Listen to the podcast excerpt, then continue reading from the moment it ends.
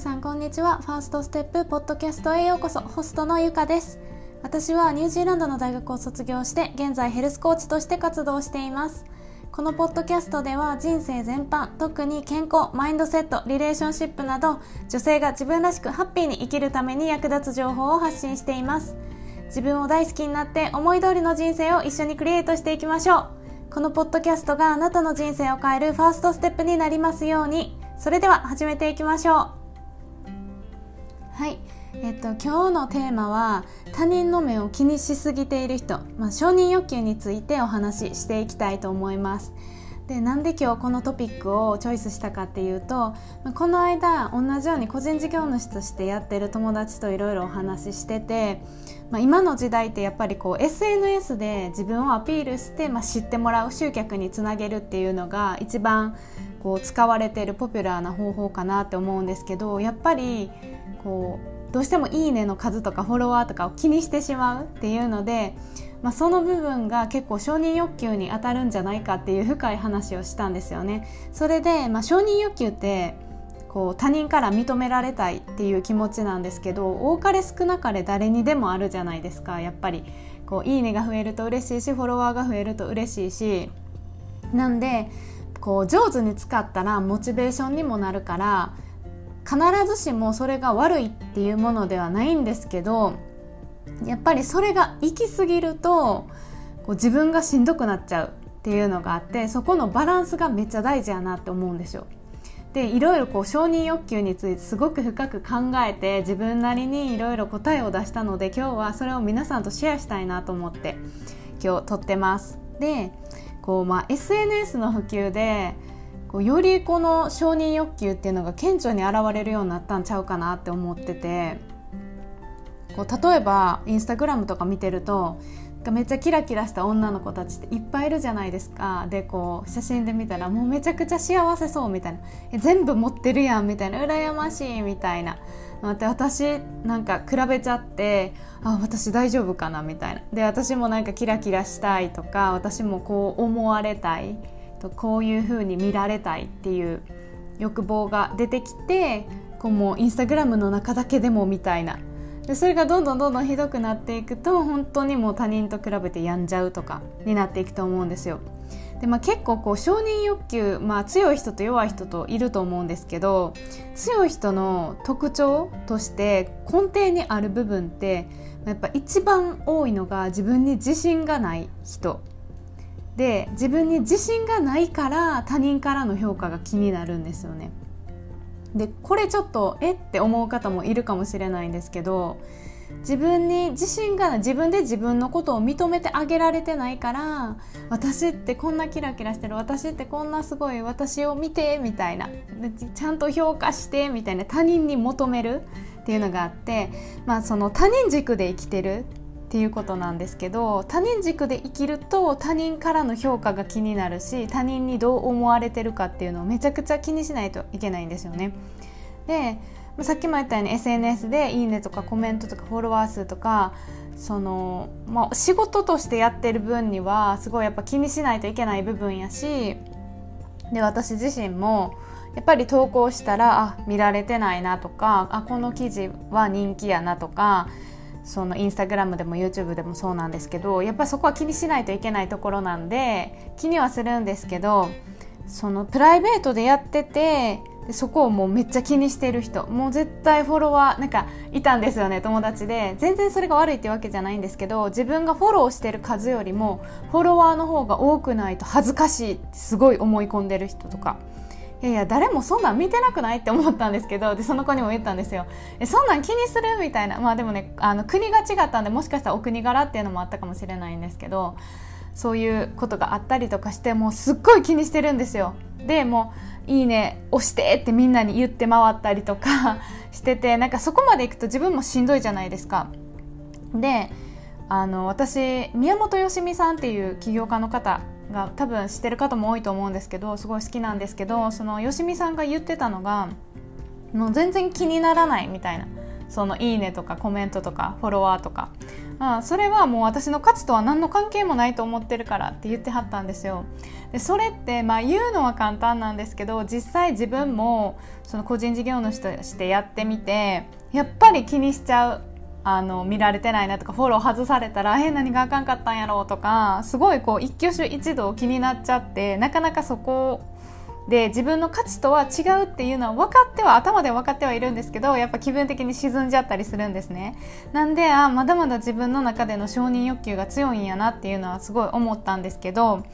大前提として、まあ、自分の価値っていうのとそのいいねとかコメントとかっていう部分ってまあ、関係ないじゃないですか。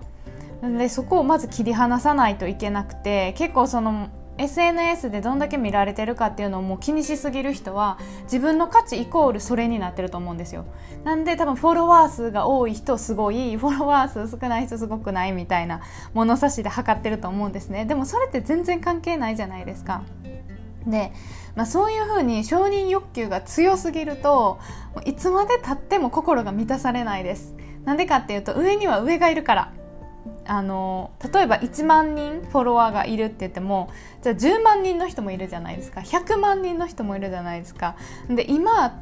例えばインスタグラムで一番フォローされてるのが私ちょっと誰か分かんないんですけど多分アメリカとか海外のアーティストとか芸能人の方だと思うんですけど、まあ、どこまで目指すねんっていう話になってくるじゃないですか。なんでそこをこういつまでも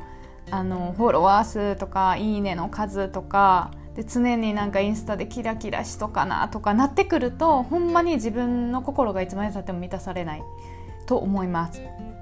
でまあその承認欲求が強すぎる一つの原因っていうのはさっきも言ったんですけど自分で自分を認められていないことっていうのがめちゃくちゃ大きいんですよ。でこれは私自身経験があるので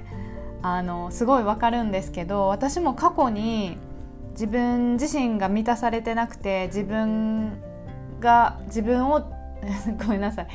自分を認められなかった時にまあ、そのニュージーランドに行ったんですけどその時にめっちゃもう別人になるチャンスやって思ってもうめっちゃキラキラしてる風を装って撮ってたんですよ。海外生活みたいな。でも別にね海外に住んだからって日常変わるわけじゃないんですよ。朝起きて普通にご飯食べて学校行って勉強してとかあの仕事行ってとか。別に日本にいるかニュージーランドにいるかっていうだけなんですよ。でまあ確かにそのカフェとかお店とかはその海外のあのお店なんでちょっと日本とは仕様が違ってそういうとこ可愛いとか思うかもしれないんですけどもう本当に変わりないです。あの私ニュージーランドで7年ぐらい住んでたんですけど別に海外に住んでるからとか日本に住んでるからとか本当に何も変わりない普通通りの日常です日常は。なんですけどもう別の誰かになりたくてずっと満たされてなかったからもうキラキラしたくてなんかオーガニック食品撮ったり写真に撮ってあげたりとかもう私こんなにキラキラしてるのをなんか見せたいみたいな。っていう一時期そういうあのマインドになってたんですよ最初の頃。でそういう写真撮ったりとかなんかキラキラしてる海外の友達と写真撮ってあげたりとか。今から思ったらほんまに面白いなと思うんですけどでそれで「いいね」の数をもうひたすらなんか「いいね」がつくようにタグつけまくったりとかいろんな国の人に見てもらえるように英語韓国語日本語で載せるとかもうとにかく「いいね」欲しいフォロワー欲しいキラキラしたいみたいな。でもそれっていくらなんかインスタの中であその時はたまたまインスタだったんですけどねインスタの中で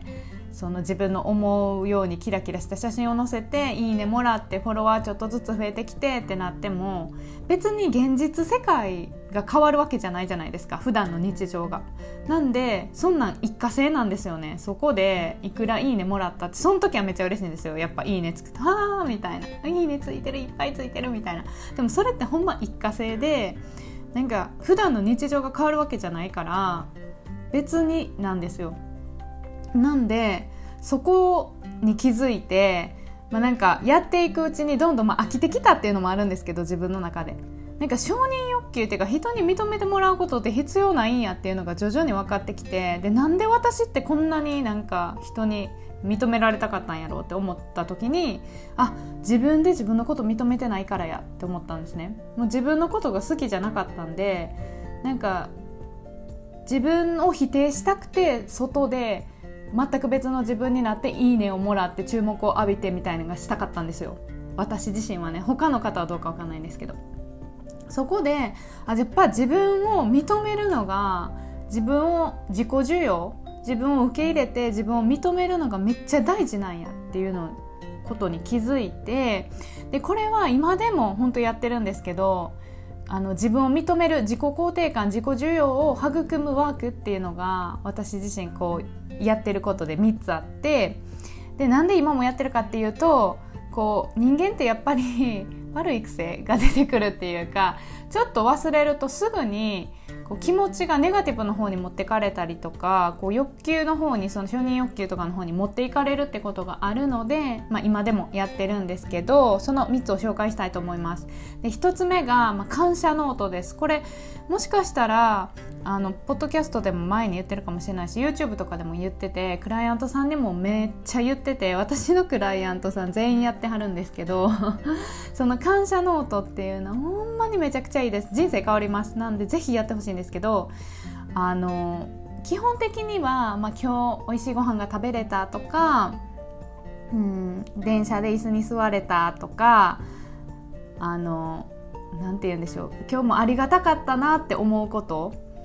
を書くんですね。こう時間通りに電車が来てくれてありがたかった。なんか運転してくれてる人ありがたいなとか美味しいご飯が食べれるのはそれをこう野菜とかを育ててくださった農家さんとか持ってきてくれた運送の人とか販売してるショップとか、まあ、全部じゃないですか。もうそういうとこに思いを馳せながらこう感謝ノートを書くんですけどこう特に、まあ、自分を認めたいとか自分を受け入れたいっていう時は自分に対しての感謝っていうのを書いてほしいんですね。で、まあ、どういうことかっていうと普通に朝起きて仕事行って仕事して帰ってきてってやるじゃないですか。そしたらまず朝起きれたことへの感謝。今日朝ちゃんと起きてくれてありがとう自分自分に対してね。で今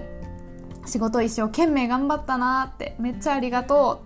う。で一生懸命頑張って帰ってきて疲れてんのにご飯作ってくれて自分の体のためにご飯作ってくれてありがとうって。そういう感じでもう自分に対して感謝したいことっていうのを書いていきます。で結構人間ってこう朝起きて仕事行って、まあ、普通やと思ってるじゃないですか。っていうかやらなあかんことやと思ってるじゃないですか。でもそのこの世の中に、まあ、やらなあかんことっていうのはないと思うんですよ。その人を傷つけないとかは当たり前なんですけど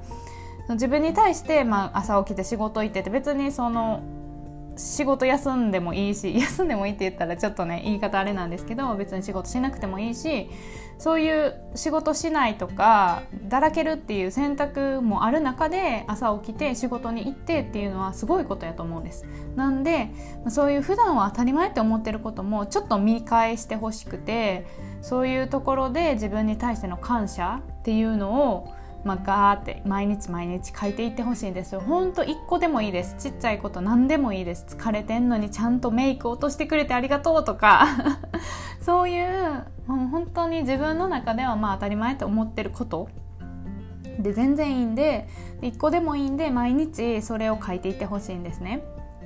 でプラス、まあ、これちょっと似てるんですけど今日できたことを書くっていうノート、まあ、ちょっと感謝ノートと今日できたことを書くノートっていうのはちょっと似通ってくるんで全然そのかぶってもいいんですけど、まあ、今日できたことっていうのはさっきも言ったように朝起きれたとかお弁当を作っていったとかでお仕事ちゃんと頑張れた誰々さんに何か言われたけど今日は引きずらずに頑張れたとかそういうできたことを事細かに書いていきます。そうするとあ自分ってこんな頑張ってるんやってなんか私いいやんって頑張れてるやんってこう自分で自分を認めることができるんですよ。そうすると本当どんどん外の世界っていうかそういう SNS とか、まあ、他人に私こんな頑張ってんねん私こんなすごいねんって言わんでも自分であすごいね。頑張ってるねって思えるので本当に承認欲求っていうのがなくなってくるんですね。で最後なんですけど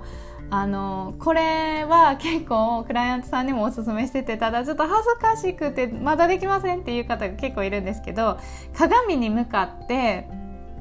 今日も可愛いねとか今日も頑張れたねって言って私はセルフハグっていうのをします。でこれねちょっとまだ恥ずかしくてできないっていう方もいるんですけどまあ